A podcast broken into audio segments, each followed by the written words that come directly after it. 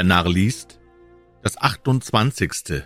aus den Tom Sawyer Abenteuern Die Verirrten, natürlich von Mark Twain. Kehren wir jetzt zu Toms und Beckys Anteil am Picknick zurück. Sie wanderten mit der übrigen Gesellschaft durch die düsteren Gänge, um die bekannten Wunder der Höhle zu besuchen, Wunder mit vielversprechenden, prunkenden Namen wie der große Saal, die Kathedrale, Aladins Palast und so weiter. Dann kam das Versteckspiel an die Reihe, und Tom und Becky beteiligten sich mit Eifer daran, bis das Vergnügen anfing, etwas ermüdend zu wirken. Dann schlenderten sie durch die verzweigten Gänge, hielten die Kerzen hoch und lasen das Gewirr von Namen, Daten, Adressen und Reimen, welche mit Kerzenrauch gemalt die Felswände gleich Fresken bedeckten. Immer weiter schreitend und plaudernd merkten sie kaum, dass sie sich nun in einem Teil der Höhle befanden, wo die Wände noch unbefleckt waren, Sie schwärzten ihre eigenen Namen an einer geeigneten Stelle ein und schritten dann weiter. Nun kamen sie an einen Ort, wo ein kleines Wässerchen, das von einer Wand niederträufelte und einen Bodensatz von Kalk mit sich führte, im Laufe endloser Zeiträume einen ganzen Wasserfall aus Spitzen und Schnörkelwerk in schimmerndem, unvergänglichem Gestein gebildet hatte. Tom zwängte seinen schmächtigen Körper dahinter um den spitzenartigen Überhang zu Beckys Vergnügen zu beleuchten, und entdeckte, dass derselbe eine steile, von der Natur geschaffene Treppe verbarg, die zwischen engen Wänden abwärts führte. Jetzt kam der Ehrgeiz des Entdeckers über ihn. Becky folgte seinem Ruf, sie machten sich mit Rauch ein Zeichen an die Wand, um sich später wieder zurechtzufinden, und traten dann wohlgemut die Entdeckungsreise an. Sie schlugen bald diesen, bald jenen Weg ein und gelangten nach und nach in die geheimsten Tiefen der Höhle. Sie machten sich dann ein zweites Zeichen und zweigten ab, um nach neuen Wundern zu suchen, von denen sie der staunenden Oberwelt mit Stolz berichten könnten. Sie kamen zu einem hallenartigen Raume, von dessen Decke Massen von riesigen, schimmernden Tropfsteingebilden niederhingen. Staunend durchwanderten sie die Halle nach allen Seiten und verließen dieselbe dann, immer kühner werdend, durch einen der zahlreichen hier einmündenden Seitengänge. Dieser brachte sie nach kurzer Frist zu einer entzückenden kleinen Quelle, deren Becken mit einer wunderbar glitzernden Kruste fantastisch geformter Kristalle überzogen war. Dieser Zauberborn befand sich inmitten eines neuen Gewölbes, dessen Decke durch eine Menge schlank aufstrebender Pfeiler gestützt wurde, welche durch das allmähliche Zusammenwachsen großer Tropfsteingebilde im Laufe vieler Jahrhunderte entstanden waren. Unter der Wölbung hatten sich riesige Klumpen von Fledermäusen zusammengeballt, Tausende auf einem Knäuel. Das Licht störte die nächtlichen Wesen auf, so dass sie zu Hunderten herniederflatterten und mit tollem Gequieke gegen die Lichter schossen.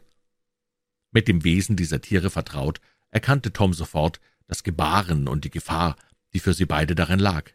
Er ergriff Beckys Hand und stürzte mit ihr in den ersten besten Seitengang, der sich ihnen zeigte, keinen Augenblick zu früh, denn eben huschte eine Fledermaus mit ihrem Flügel so dicht an Beckys Kerze vorüber, dass die kleine Flamme erlosch.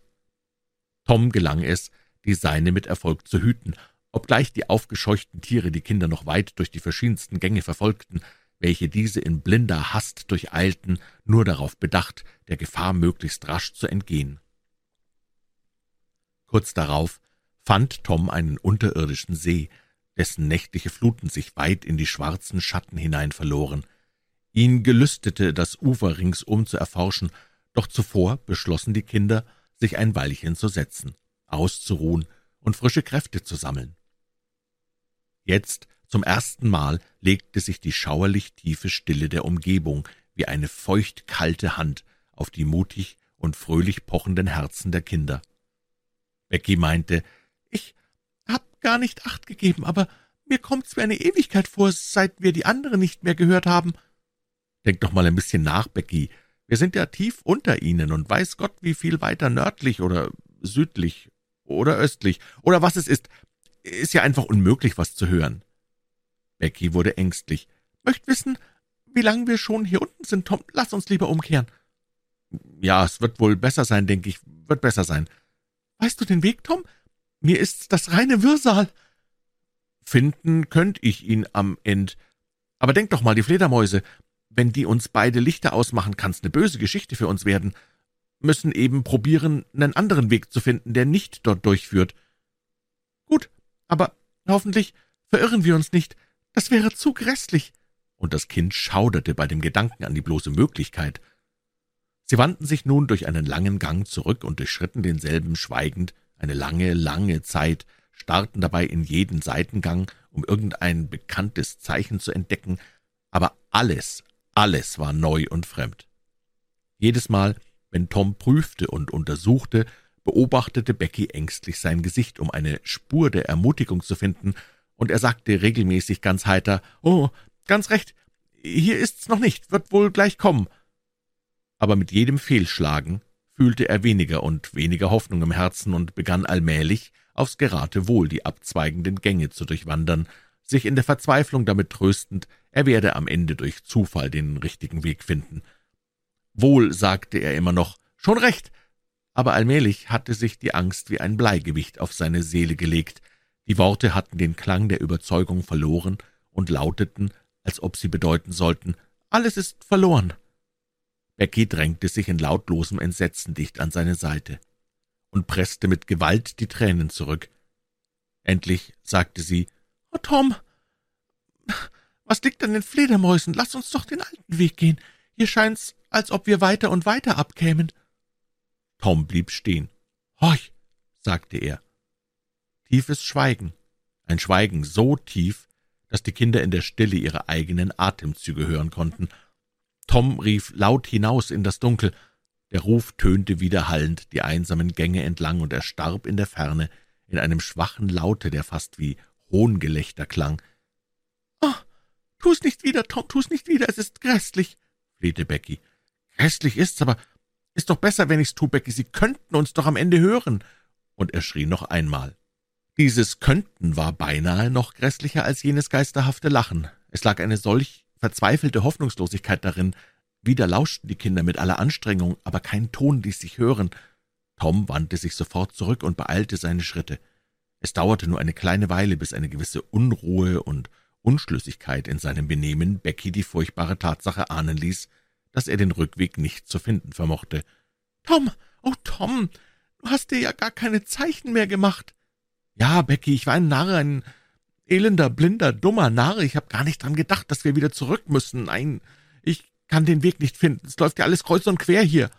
Tom, Tom, wir sind verloren. Wir, wir können nie, nie wieder aus dieser grässlichen Höhle heraus. Warum sind wir von den anderen fortgegangen?« Sie sank zu Boden und brach in so krampfhaftes Weinen aus, dass Tom Angst und Bange wurde. Sie möchte sterben oder den Verstand verlieren. Er beugte sich zu ihr und schlang seine Arme um sie. Sie barg ihr Gesichtchen an seine Brust und schmiegte sich fest an ihn und strömte ihr Entsetzen und ihre Reue in Wehklagen aus, das in dem fernen Echo wie spöttisches Gelächter verklang. Vergebens flehte Tom sie an, Mut zu fassen. Nun begann er sich selber Vorwürfe zu machen und sich anzuklagen, dass er sie in so grässliche Lage gebracht. Das hatte bessere Wirkung. Sie wollte mit bestem Willen versuchen, wieder zu hoffen, und erklärte sich bereit, ihm zu folgen, wohin er sie führe, nur dürfe er nicht wieder so reden, denn er sei nicht mehr zu tadeln als sie selber. So schritten sie also wieder dahin, ziellos, planlos, auf gutes Glück. Das Einzige, was sie tun konnten, war vorwärts zu gehen, sich in Bewegung zu erhalten. Ein kleines Weilchen schien die Hoffnung wieder aufleben zu wollen. Nicht, dass ein besonderer Grund dazu vorhanden gewesen wäre. Allein es ist eben einmal die Natur der Hoffnung, sich leicht wieder zu beleben, wo ihr die Schwungkraft noch nicht durch Alter und stetes Missgelingen geraubt worden ist. Bald darauf nahm Tom Beckys Licht und blies es aus. Dieser Akt der Sparsamkeit war vielsagend, da bedurfte es keiner Worte. Becky verstand seine Bedeutung, und die Hoffnung erstarb ihr wieder. Sie wusste, dass Tom eine ganze Kerze und noch drei oder vier Stümpfchen dazu in seiner Tasche trug, und doch sparte er. Allmählich machte die Müdigkeit ihre Rechte geltend. Allein die Kinder wollten nicht darauf achten, sie konnten unmöglich an Niedersitzen und Rast denken, wo die Zeit so kostbar war. Sich vorwärts bewegen in irgendeiner Richtung bedeutete doch einen Fortschritt und konnte möglicherweise ein Gelingen zur Folge haben. Sich niedersetzen hieß den Tod herbeirufen und sein Kommen beschleunigen. Zuletzt versagten Beckys zarte Glieder jeden weiteren Dienst. Sie musste sich setzen. Tom ließ sich neben ihr nieder, und sie sprachen von Hause, von ihren Angehörigen, von ihren behaglichen Betten und vor allem vom lieben, goldenen Tageslicht. Becky weinte leise vor sich hin, und Tom zerbrach sich den Kopf, wie er sie trösten könne, aber jedes Trostwort war schon längst verbraucht und klang beinahe wie Hohn und Spott. Bleierne Müdigkeit lastete auf Becky und drückte ihr zuletzt die Augen zu. Wie froh war Tom. Er saß und starrte in ihr gramverzogenes Gesichtchen, das nach und nach unter dem Einfluss heiterer Träume hell und heller wurde, bis sich allmählich ein verklärendes Lächeln darüber ergoß. Die friedvollen Züge warfen einen Strahl von Frieden und Ruhe in seine eigene Seele, und seine Gedanken wanderten zurück zu vergangenen Tagen, träumerischer Erinnerung voll. Während er noch tief in Nachsinnen versunken war, erwachte Becky mit einem kurzen, fröhlichen Lachen, das ihr jedoch alsbald auf den Lippen erstarb und einem Stöhnen Platz machte. »Ach, wie konnte ich nur schlafen? Wär ich doch nie, nie mehr aufgewacht. Aber Tom, was hast du? Ich will's ja nie wieder sagen, nur sieh mich nicht so an.« »Ich bin froh, dass du geschlafen hast, Becky. Nun bist du wieder munter, und wir finden sicher den Weg hinaus.« »Wir wollen's versuchen. Ach, ich hab im Traum so ein schönes, herrliches Land gesehen. Ich, ich glaube, wir kommen dorthin.« »Noch nicht, Becky. Vielleicht noch nicht. Mutig vorwärts, lasst uns weitersuchen.« Sie erhoben sich und wanderten weiter, Hand in Hand hoffnungslos. Sie versuchten zu schätzen, wie lange sie schon in der Höhle umherirrten. Es kam ihnen vor, als seien es Tage und Wochen, aber es konnte unmöglich sein, denn noch waren ihre Kerzen nicht ausgegangen. Lange Zeit hernach, wie lange wussten sie nicht, sagte Tom, sie müssten nun leise gehen und lauschen, ob sie nicht das Rieseln von Wasser hörten.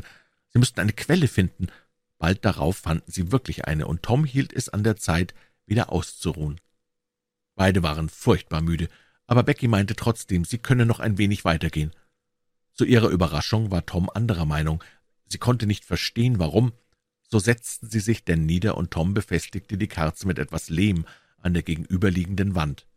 Gedanken kamen und gingen, gesprochen wurde lange Zeit nichts.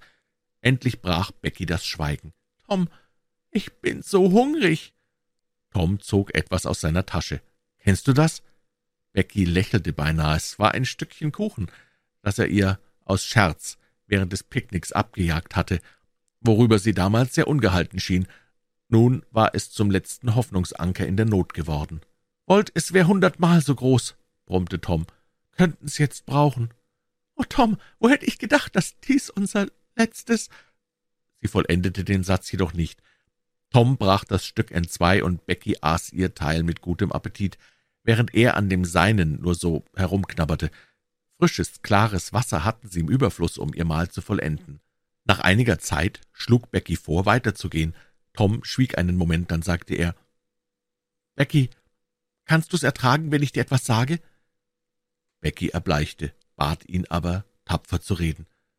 »Nun denn, Becky, wir müssen hier bleiben, wo wir Wasser zum Trinken haben. Dies kleine Stümpfchen ist unser letzter Rest von Kerze.« Becky brach in Weinen und Jammern aus. Tom tat, was er konnte, um sie zu trösten, aber mit wenig Erfolg. Zuletzt sagte sie, »Tom!« »Ja, Becky?« »Man wird uns doch zu Hause vermissen, und Sie werden nach uns suchen. Ja, natürlich, natürlich tun Sie das. Vielleicht sucht man uns jetzt schon, Tom.« »Na, vielleicht, hoffentlich. Wann können Sie uns wohl vermisst haben, Tom?« »Vermutlich, als Sie im Boot waren.« »Da war es vielleicht schon dunkel. Es wird wohl keiner bemerkt haben, dass wir fehlen.« »Ach, aber dann wird dich doch deine Mutter jedenfalls vermissen, wenn die anderen heimkommen.« Ein erschrockener Blick in Beckys Augen belehrte Tom über seinen Irrtum. Becky hatte ja am Abend gar nicht nach Hause kommen sollen. Die Kinder wurden still und nachdenklich. Einen Moment später sah Tom aus einem erneuten Schmerzensausbruch Beckys, dass sie derselbe Gedanke bewege wie ihn, nämlich, dass noch der halbe Sonntagmorgen vergehen könne, bevor Beckys Mutter erfuhr, dass diese nicht bei Harpers über Nacht gewesen. Die Kinder hefteten ihre Augen wortlos auf das kleine Stückchen Kerze und beobachteten angsterfüllt, wie es langsam und unerbitterlich dahinschmolz, sahen den halben Zoll Docht zuletzt noch allein dastehen, sahen das schwache Flämmchen steigen und fallen, fallen und steigen, jetzt die dünne Rauchsäule erklettern, einen Moment auf deren Spitze verweilen, und dann herrschten die Schrecken schwärzester Finsternis. Wie lange danach Becky zu dem dämmernden Bewusstsein kam, dass sie weinend in Toms Armen lag, hätte keines von beiden zu sagen vermocht. Sie wussten nur so viel, dass sie nach einer endlosen Zeit aus einer schummerartigen Betäubung, aus dem erneuten niederdrückenden Gefühl ihres Elends erwachten. Tom meinte, es könne Sonntag sein, vielleicht schon Montag sein. Er versuchte, Becky zum Reden zu bewegen, aber der Jammer lastete zu gewaltig auf ihr, alle Hoffnung war dahin. Tom behauptete, nun müsse man sie daheim längst vermisst haben, und das Nachsuchen sei jedenfalls schon in vollem Gange. Er wolle schreien, sagte er, vielleicht höre man ihn doch und folge der Spur. Er versuchte es denn auch, aber in der tiefen Finsternis klangen die fernen Echos so schauerlich, dass er es bald entsetzt sein ließ. Die Stunden schwanden dahin, und der Hunger kam, um die armen kleinen Verlorenen aufs Neue zu quälen. Ein Teil von Toms Hälfte des Kuchens war noch übrig, sie teilten den Rest und aßen, danach schienen sie hungriger als zuvor. Dies arme bisschen Nahrung erweckte nur den Wunsch nach mehr. Plötzlich rief Tom, »Scht, hörst du nicht was?« Beide hielten den Atem an und lauschten. Ein Laut drang an ihr Ohr, der wie ein schwacher Ruf aus weitester Ferne klang. Augenblicklich antwortete Tom, und Becky an der Hand führend, tastete er sich den Gang entlang, der Richtung des Tones nach. Dann lauschte er wieder atemlos. Wieder erklang der Ruf, und diesmal zweifellos ein wenig näher. »Sie sind's«, jubelte Tom. »Sie kommen vorwärts, Becky, nun ist alles gut.« Die Freude, das Entzücken der Kinder war beinahe überwältigend. Sie kamen indes nur langsam voran, denn die Höhle war reich an Spalten im Boden, und diese mussten sie nun in der Dunkelheit doppelt meiden. Alsbald standen sie vor einer solchen und konnten nicht weiter. Die Spalte mochte nur drei Fuß, konnte aber auch hundert tief sein. Wer konnte das wissen? Jedenfalls war an kein Hinüberkommen zu denken. Tom legte sich nieder und versuchte so weit als möglich hinunterzureichen, kein Grund zu fühlen. Sie mussten also bleiben und warten, bis die Retter erschienen. Sie lauschten, die fernen Rufe klangen augenscheinlich ferner und ferner. Einen Moment oder zwei noch, und sie erstarben gänzlich. Oh, diese herzzerbrechende Verzweiflung. Tom schrie, tobte, brüllte, bis er vollständig heiser war, ohne jeden Erfolg. Hoffnungsvoll redete er Becky zu, aber eine Ewigkeit ängstlichen Harrens schwand dahin, kein Ton war zu vernehmen. Die Kinder tasteten sich nach der Quelle zurück, lange, schwere Stunden schleppten sich dahin, die Verirrten schliefen ein und erwachten halb verhungert und voll Herzeleid. Tom meinte, nun müsse es wohl Dienstag sein, Jetzt kam ihm ein Gedanke. Ganz in der Nähe befanden sich ein paar Seitengänge. Es war immerhin noch besser, diese zu untersuchen, als das lastende Gewicht der Zeit müßig zu tragen. Er nahm eine Leine aus der Tasche, an der er einstmals seinen Drachen hatte steigen lassen, befestigte dieselbe an einem Felsvorsprung und schritt dann, indem er die Leine abwickelte, vorwärts. Becky folgte ihm. Nach ungefähr zwanzig Schritten fiel der Gang plötzlich steil ab. Tom ließ sich auf die Knie nieder, fühlte nach unten und dann so weit um die Ecke, als er bequem mit den Händen reichen konnte. Eben war er im Begriff, mit größter Anstrengung noch einmal weiter nach rechts zu tasten, als im selben Augenblick, keine zwanzig Meter entfernt, hinter einem Felsen hervor, eine menschliche Hand erschien, die ein Licht hielt. Tom stieß einen laut hallenden Jubelschrei aus, und alsbald folgte der Hand auch der Körper, zu dem sie gehörte. Der Körper des Indianer Joe. Tom war wie gelähmt, er konnte kein Glied rühren. Wie erlöst von einem Banne atmete er auf, als er sah, dass der Spanier augenblicklich sich umwandte und schleunigst Fersengeld gab. Er konnte es kaum begreifen, dass Joe seine Stimme nicht erkannte und ihm für seine Aussage vor Gericht nicht den Gar ausmachte. Das Echo musste sicherlich die Stimme unkenntlich gemacht haben, anders konnte er sich's nicht erklären. Die Furcht lähmte jeden Muskel in Toms Körper. Er nahm sich bestimmt vor, zur Quelle zurückzukehren, wenn er noch Kraft genug dazu besitze, und dort zu bleiben. Nichts in der Welt könne ihn bewegen, sich noch einmal der Gefahr auszusetzen, dem Indianer Joe in die Hände zu laufen. So kroch er denn zurück und hütete sich wohl, Becky etwas von dem merken zu lassen, was er gesehen hatte. Den Schrei vorhin, sagte er ihr, habe er nur noch einmal aufs Geradewohl ausgestoßen. Hunger und Elend aber trugen auf die Länge der Zeit den Sieg davon, eine erneute schreckliche Zeit des Harrens und Bangens, ein nochmaliger langer Schlaf änderten Toms Entschluss. Die Kinder erwachten von rasendem Hunger gepeinigt. Tom meinte, es müsse nun schon Mittwoch oder Donnerstag, vielleicht gar Freitag oder Samstag sein, und die Suche nach ihnen sei wohl schon längst aufgegeben. Er schlug vor, einen anderen Gang zu durchforschen. Er war nun entschlossen, es mit dem Indianer Joe und allen sonstigen Schrecken aufzunehmen. Becky aber fühlte sich sehr schwach. Sie war in eine traurige Teilnahmslosigkeit versunken, aus der nichts sie aufrütteln konnte. Sie für ihr Teil wolle bleiben, wo sie sei, hauchte sie matt, wolle hier sterben, es dauere nun doch nicht mehr lange. Tom solle nur gehen und mit der Drachenleine weitersuchen, nur bat sie ihn flehentlich, doch ja, von Zeit zu Zeit zurückzukommen und mit ihr zu reden. Sie ließ ihn feierlich versprechen, dass, wenn die letzte bange Stunde käme, er bei ihr bleiben und ihre Hand halten wolle, bis alles vorüber sei. Tom küsste sie mit einem erstickenden Gefühl in der Kehle und tat, als sei er fest davon überzeugt, entweder die Suchenden oder einen Ausweg aus der Höhle zu finden. Dann nahm er seine Drachenleine zur Hand und kroch auf Händen und Knien einen der Gänge hinunter, von Hunger gequält, von den trübsten Ahnungen des nahenden Schicksals gepeinigt.